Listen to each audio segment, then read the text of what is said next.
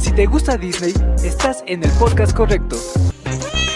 eres tú. Un Disney fan de millones que existen en el mundo y que sinceramente me gustaría conocer a cada uno de ellos. Mi nombre completo es Mauricio Raúl Reyes Rivera. Nací el 1 de diciembre de 1900 en la Ciudad de México. Hola hermanito, pues muchísimas gracias por haberme invitado.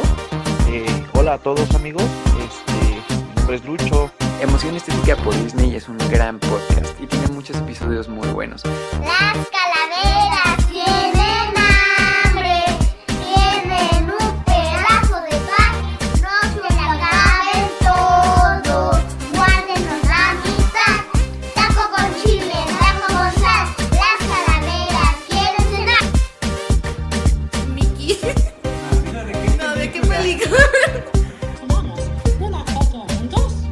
Diego Michavalino, mejor conocido como Diego Disney en cualquier red social.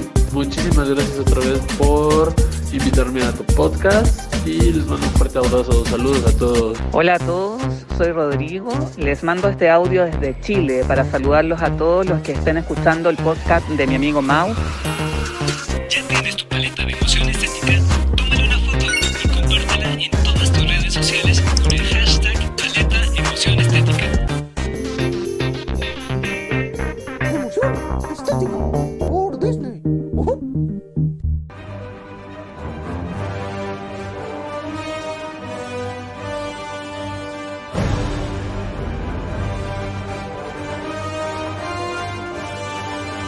Hola, hola, yo soy Mau y les doy la bienvenida al cuarto episodio de esta nueva temporada. Y nuestra tercera celebridad es Stanley Martin Lieber.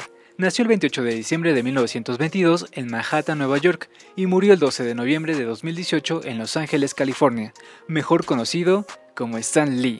Fue un escritor y editor de cómics estadounidense, además de productor y actor ocasional de cine. Es creador de personajes icónicos del mundo del cómic como Spider-Man, X-Men, Los Cuatro Fantásticos, Hulk, Iron Man, Thor, Daredevil, Doctor Strange, Black Panther, Ant-Man y la Bruja Escarlata, entre muchos otros superhéroes, casi siempre acompañado de los dibujantes y escritores Steve Ditko y Jack Kirby. El trabajo de Stan Lee fue fundamental para expandir Marvel Comics, llevándola de una pequeña casa publicitaria a una gran corporación multimedia. También tuvo un programa televisivo en History Channel, en donde buscaba superhumanos reales.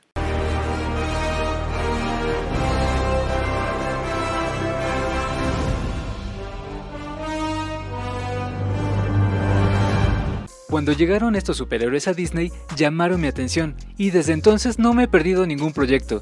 Hablar de Marvel nos llevaría horas, así que en este episodio solo hablaremos de las series televisivas, historias que nacieron de la mente creativa de esta gran celebridad del mundo del cómic, Stan Lee. Antes de dar inicio voy a presentarles a mi primer celebridad invitado de esta cuarta temporada, creador del canal de YouTube Toda y Ad Diego y del podcast Planea tu viaje a Marte. Él es Diego Reyes. Bienvenido una vez más a Emoción Estética por Disney. Me da mucha emoción que estés de regreso. Sé que también eres fan de Marvel, un buen seguidor de estas historietas.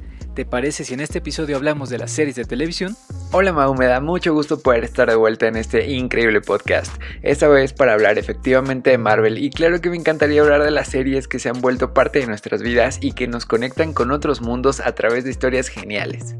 La primera serie que vi cuando el contenido de Netflix migró a Disney Plus fue Humans. Esta serie está formada por una temporada de 8 capítulos. Me gustaría saber si la viste y tu opinión sincera, tomando como base que todas son parte importante del universo de Marvel y que en Doctor Strange, la locura del multiverso, pudimos ver a Rayo Negro, quien sale en esta serie. Sinceramente no fui muy fan de Inhumans. A mi forma de verlo creo que con esta adaptación pasó un poco lo mismo que pensé cuando vi Capitán América Civil War. Creo que esta es una gran historia pero un poco desaprovechada. En los Inhumans originales por ejemplo podíamos ver una gran cantidad de personajes siendo parte de esto. Sin embargo, al final por temas de duración de la serie o logística e incluso por presupuesto, las historias se vieron muy reducidas por lo cual creo que no pudimos disfrutarlas de la mejor manera.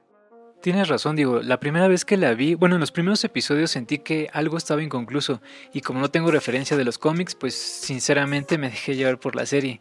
La siguiente es Runaways. Esta serie es muy adolescente, tiene tres temporadas muy buenas, que bien al principio estaba muy lenta y aburrida, en mi opinión comenzó a cobrar fuerza en el quinto episodio, cuando descubren los crímenes de sus padres.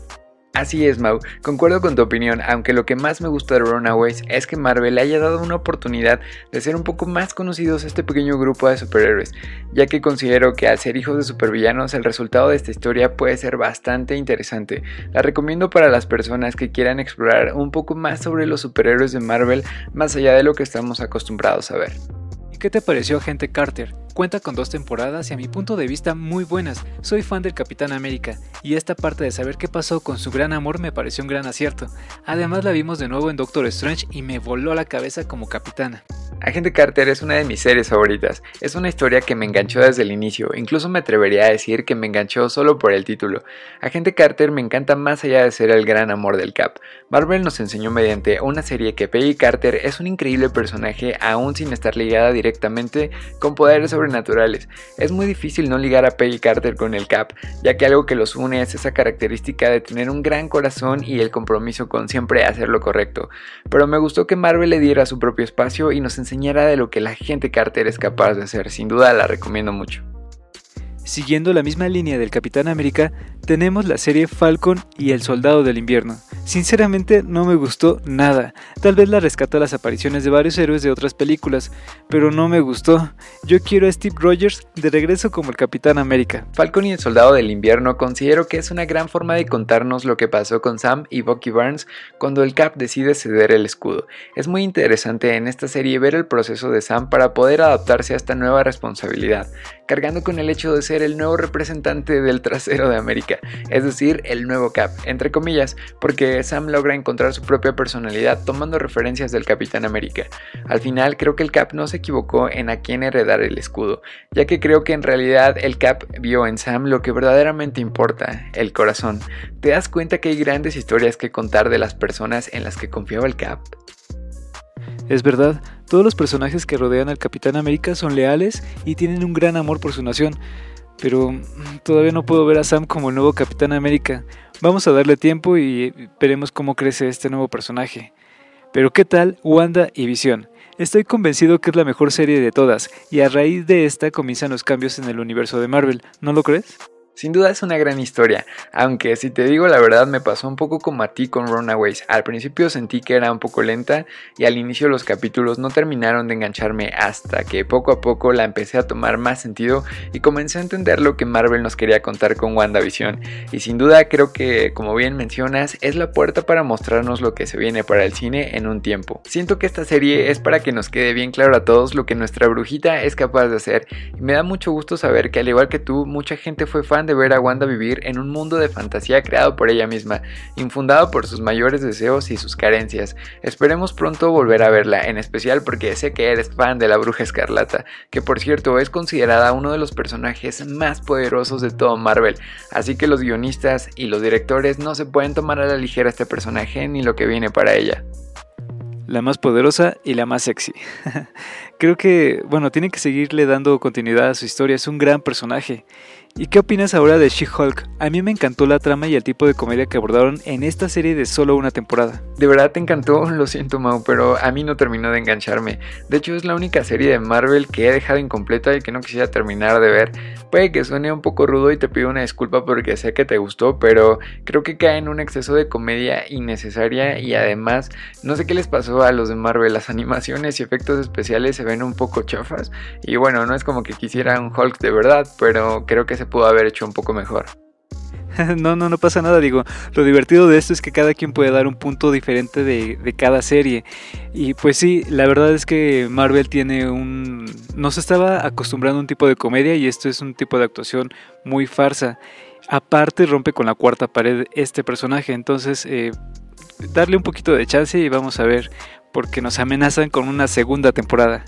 Ahora, eh, yo soy Groot. Esto más que una serie son mini cortos de este divertido personaje, no sé tú qué opinas, ¿era necesario? Sí, creo que está bien, creo que Groot tiene su propio encanto. Es un personaje algo atrevido, ¿no crees? Es un árbol, pero hey, ¿tú creías que Marvel iba a ser solo un personaje que fuera un simple árbol? Pues no, Groot está lleno de datos curiosos. Por ejemplo, ¿sabías que es el último de su especie? ¿O que viene del planeta X? ¿O que además puede controlar los árboles y absorber la madera para regenerarse? ¿Y cómo olvidar que su brazo es el mango del Stonebreaker? Es cierto, si no me recuerdas estos datos de Groot, lo seguiría viendo como un personaje tierno y divertido de los Guardianes de la Galaxia. Pero es verdad. Ahora, eh, Miss Marvel. Aquí siento que la inclusión está a todo lo que da en esta serie. No estoy seguro del origen de este personaje de los cómics. No sé si tú sepas algo de esta heroína. La verdad es que no sé mucho de Miss Marvel. Un poco de lo que he escuchado por ahí es que es una joven que siente que no encaja en el mundo, algo no tan raro de ver, además de que es fan de los superhéroes como los Avengers hasta que de alguna forma obtiene sus poderes. Sé que es una de las series más recientes de Marvel, pero ya la tengo en la lista de series que me hace falta ver. Muy bien, Diego. Entonces, sin spoiler.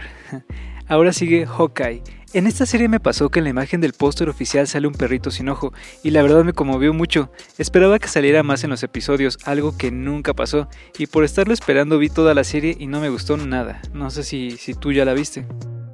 Hawkeye es la serie que actualmente estoy viendo. Lo que dices es verdad, Mau. Aunque si ves la serie por lo profunda que puede llegar a ser la historia de Clint Barton, es mucho más fácil que te enganche. Como dato curioso, Mau, no sé si sabías, pero Hawkeye no siempre perteneció a los Vengadores. Un tiempo de hecho fue considerado como un gran villano. Y si googleas un poco encontrarás que incluso trabajó en un circo o que además llegó a perder el sentido del oído por completo. Como te mencionaba, es la serie que estoy viendo actualmente. De momento me está gustando, pero quisiera terminar de verla para tener una opinión más concreta. Va que va, Diego. Entonces hasta ahí le dejamos y después damos un punto de vista de esta serie. Que la verdad no recordaba que trabajaba en un circo. Entonces, gracias por esos datos porque no nos quedamos muchas veces con, con las últimas imágenes de Hawkeye, pero nunca del pasado y datos importantes como los que nos acabas de dar. Entonces, muchas gracias. Ahora sigue Loki.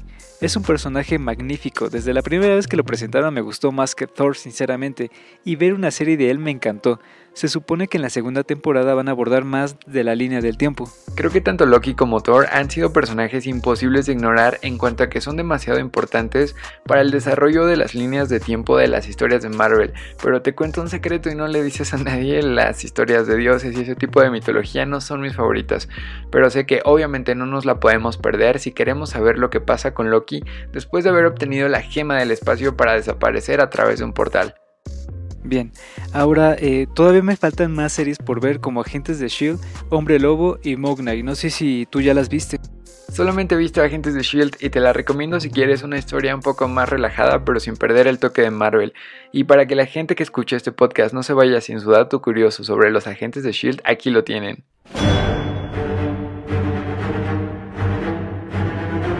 El significado de SHIELD ha variado con el tiempo, pero lo que algunos suponen es que las siglas de SHIELD significan lo siguiente: Strategic, Homeland, Intervention, Espionage and Logistic Directionate. Lo sé, un poco complicado, pero básicamente significa Sistema homologado de inteligencia, espionaje, logística y defensa. Wow, sí, un poquito difícil, Diego, pero muchas gracias por otro dato importante que debemos saber de Marvel. Ahora, eh, están sacando una serie que se llama Leyendas. Siento que es como una biografía del personaje que van a promocionar en una serie o película nueva. No sé, ¿qué opinas? Sí, podría ser, me agrada tu teoría, aunque si vas ahora mismo a Disney Plus y buscas leyendas, te encuentras con una especie de resúmenes de los personajes de las películas que ya hemos visto, de máximo 11 minutos. A mí me da la sensación de ser una especie de tributo a estos grandes personajes solo para no olvidar lo geniales que son, con todo y villanos incluidos. Tributo, esa es la palabra correcta, Diego. Ahora, existen muchas series animadas como El Hombre Araña, pero What If, wow, es una locura. Es más, siento que es lo que muy pronto veremos en los siguientes largometrajes, porque primero vimos ahí a los variantes del Doctor Strange, la Capitana Carter y a Wanda como zombie. No sé tú, pero esta es mi favorita de todas. Exacto, Mao. What If es una locura. Para explicarla diría que esta serie se creó para aprovechar esas historias locas y geniales creadas por Marvel pero que difícilmente podríamos ver en el cine. ¿Te imaginas ver justo eso? Una Wanda zombie, un Doctor Strange poseído por el amor que le tiene a Christine, siendo capaz de quebrar un punto absoluto en el tiempo solo para estar con ella? ¿O a Ultron llevado a una versión con un gran poder que tristemente no pudimos ver en Avengers la era de Ultron? ¿O a Peggy Carter recibiendo el suero del super soldado en vez de Steve Rogers? Serio, qué grandes historias alternativas te puedes encontrar en Wario. Me gusta que se hayan aprovechado de esta manera con animaciones bastante decentes y bien producidas, y que además pudimos escuchar las voces originales de los personajes de las películas. Además de disfrutar de The Watcher, que pensé que Marvel no sacaría nada de él muy pronto y al menos lo pudimos disfrutar en esta serie de animación. Como dato curioso, The Watcher no es el único en su tipo. ¿Sabías que es parte de una especie de seres muy avanzados tecnológicamente llamados los Watchers? Y que en What If se pegaron mucho a la historia del guion original ya que vimos a The Watcher romper su juramento de no interferencia como en la historia original. En fin, una gran versión bien contada de historias alternativas, la recomiendo muchísimo. ¿En serio? Te juro que pensé que era un eterno. Te digo, la experiencia del universo cinematográfico de Marvel es de otro universo o de varios. Ahora que Disney está tomando la mayoría de sus historias, creo que le darán una continuidad perfecta, cameos y uniones inimaginables como las que vimos en la última entrega de Spider-Man. ¿Te gustaría que se haga un volumen 2 o hasta 3 de este episodio? ¿Cómo ves, Diego? ¿Te animas? Me encanta tenerte en emoción estética por Disney. El episodio de Toy Story que hicimos es de los más escuchados de la primera temporada. Eres consentido de los amigos que nos escuchan y un gran conversador. ¿Qué dices? Me encantaría, Mau. Creo que la historia de cada serie merece su propio podcast, así que yo encantado de volver. Perfecto, Diego. Entonces cerramos el capítulo de Stan Lee. Es una celebridad importante en el mundo del cómic y que ya no esté presente en este multiverso lo convierte en una leyenda. No digo adiós, mejor decimos espera el volumen 2 de este episodio. Te agradezco mucho la invitación a este increíble proyecto. Debo decir que es el podcast que no te puedes perder si te gusta todo lo relacionado con Disney. Gracias por escuchar este episodio de mi emoción estética por Disney.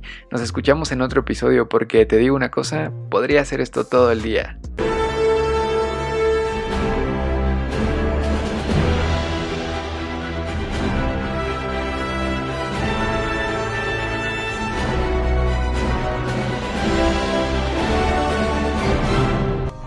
Think whatever you do, you should do what you most want to do and what you're best at.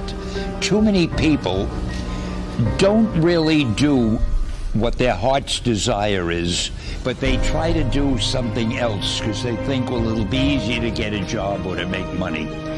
And if that happens, then when you're doing it, you feel like you're working. But if you do what you really want to do, you feel like you're playing. It's easier for you to do. Um, I know I wanted to be a musician when I was young, but I had no talent for it. If I had wasted time trying to be a musician, I'd have either been a failure or I'd have been just an ordinary musician. But I love writing also, and it came easier to me. So I figured I'd stay with that. I think you have to do what you do best and what you enjoy.